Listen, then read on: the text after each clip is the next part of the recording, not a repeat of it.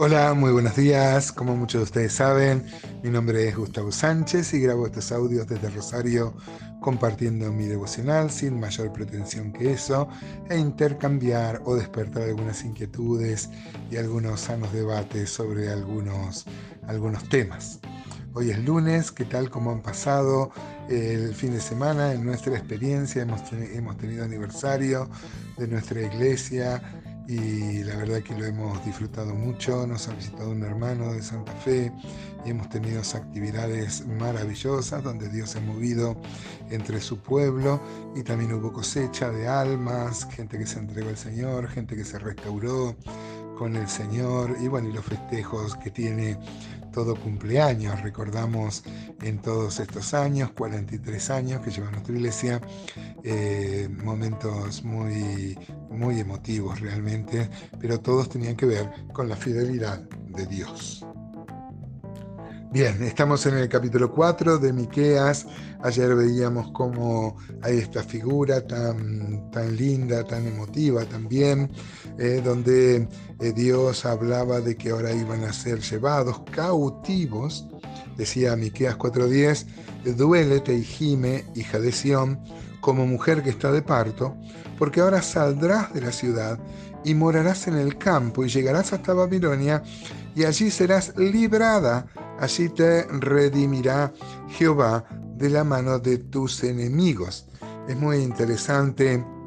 Eh, vimos ahí, lo comparábamos, así se me ocurría con el éxodo. Eh, el pueblo estaba cautivo en Egipto y Dios los sacó con mano poderosa, estuvieron en el desierto hacia la tierra de la redención, la tierra, la tierra prometida. Esa generación, la que salió de Egipto, no entró, salvo Josué y Caleb, y, este, y sí entró la generación que sigue.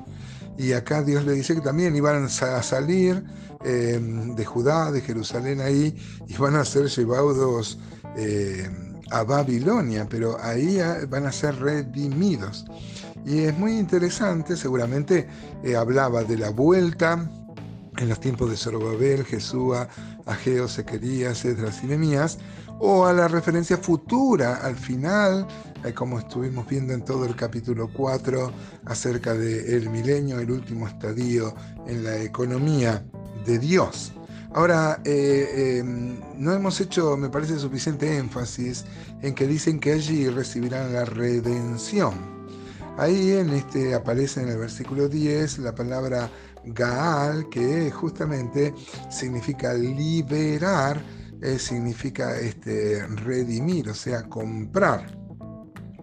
Literalmente significa pagar el precio para la restitución de algo. Se usa 20 veces en Ruth, por ejemplo, si han tenido la posibilidad de leer el libro de Ruth, la hermosa historia de Ruth, ahí aparece esta palabra donde se traduce como pariente cercano, el redentor. ¿Se acuerdan? Por ejemplo, en Ruth 2.20 dice, y dijo Noemí a su suegra, sea el bendito de Jehová, hablaba de vos, pues que no ha rehusado a los vivos la benevolencia que tuvo para con los que han muerto. Después le dijo Noemi, nuestro pariente es aquel varón y uno de los que pueden redimirnos. Es muy interesante, ¿se acuerdan que eh, Noemí había quedado viuda, igual que su nuera que también había quedado viuda, había muerto los hijos de, de, Noemí? Y bueno, y la forma de redimirla era que se case el pariente cercano, eso vendría a ser su redentor. Esto es muy importante porque tenía que ser alguien de la familia, alguien que estuviera relacionado. Bueno, y en la línea de parentescos cercanos seguía Pero si no, el que le corresponde primero es el cuñado, el hermano del de el hombre que ha muerto. Ahora, esto, hermanos, ahí nomás tenemos una aplicación que no hemos sacado ayer, pero Jesús es nuestro redentor, Él nos compró, Él somos, somos comprados por Él eh, para ser verdaderamente libres. Hay un par de palabras en el griego en el cual se escribió el Nuevo Testamento que habla de este acto de redimir, ¿no? Y tiene mm, también en la trastienda de la palabra el concepto hebreo. Si pasamos al Nuevo Testamento, entonces en el griego encontramos, por ejemplo, la palabra lutro, que significa justamente redimir, comprar, lutrosis, vendría a ser como el sustantivo, o apolutrosis, con algunos este, mm, pero con esa idea. Pero este, es, maravilloso otra palabra que tiene que ver con este, la redención, que es la palabra agorazo y exagorazo. Ustedes saben que el ágora en los tiempos bíblicos, creo que lo hemos comentado varias veces en estas mañanas, el ágora en los tiempos bíblicos era, era el, lugar donde la gente iba a hacer compras, el mercado, el ágora, ¿no? Yo tuve la oportunidad de visitar el ágora de, de Éfeso. Y bueno, era el lugar donde se hacía una feria, como hasta el día de hoy, donde la gente va y compra lo necesario para la vida diaria. Y ahí se vendían esclavos. Agorazo significa comprar un esclavo en el ágora. Y exagorazo, la palabra que se usa por el precio que se pagaba este, para comprar ese esclavo, es muy gráfica, hermanos. Eh, exagorazo, ex significa hacia afuera, y agorazo es, eh, tiene esa palabra agora que es el mercado, ¿no? Significa literalmente comprar, comprar un esclavo. Y díganme, hermanos, si Cristo no cumple la definición total en este sentido. Cristo ha comprado.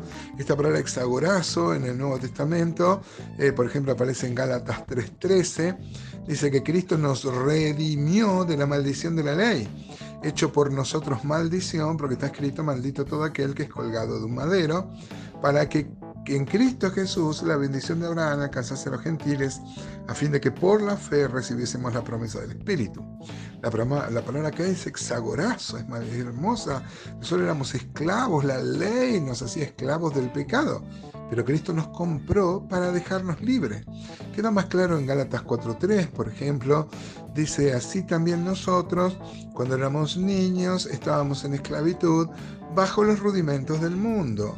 Pero cuando vino el cumplimiento del tiempo, Dios envió a su Hijo, nacido de mujer y nacido bajo la ley, para que redimiese a los que estaban bajo la ley, a fin de que recibiésemos la adopción de hijos. Y por cuanto sois hijos, Dios envió a vuestros corazones el espíritu de su Hijo, el cual clama, Abba Padre. Así que ya no eres esclavos, sino hijo. Y si hijo también heredero, por medio de Cristo. Ay, hermanos, qué maravillosos estos pasajes, ¿no? Así que basado solo en el versículo 10 que hablaba de que Dios iba a redimir Israel, sacamos unas enseñanzas que a mí por lo menos me da muchas ganas de alabar al Señor, de vivir para Él, saber que yo era un esclavo, hermanos, pero Dios me ha comprado para dejarme libre. La verdadera libertad no es hacer lo que uno quiere, sino hacer lo que Dios quiere. Ojalá tengamos este, esta idea en mente en este día.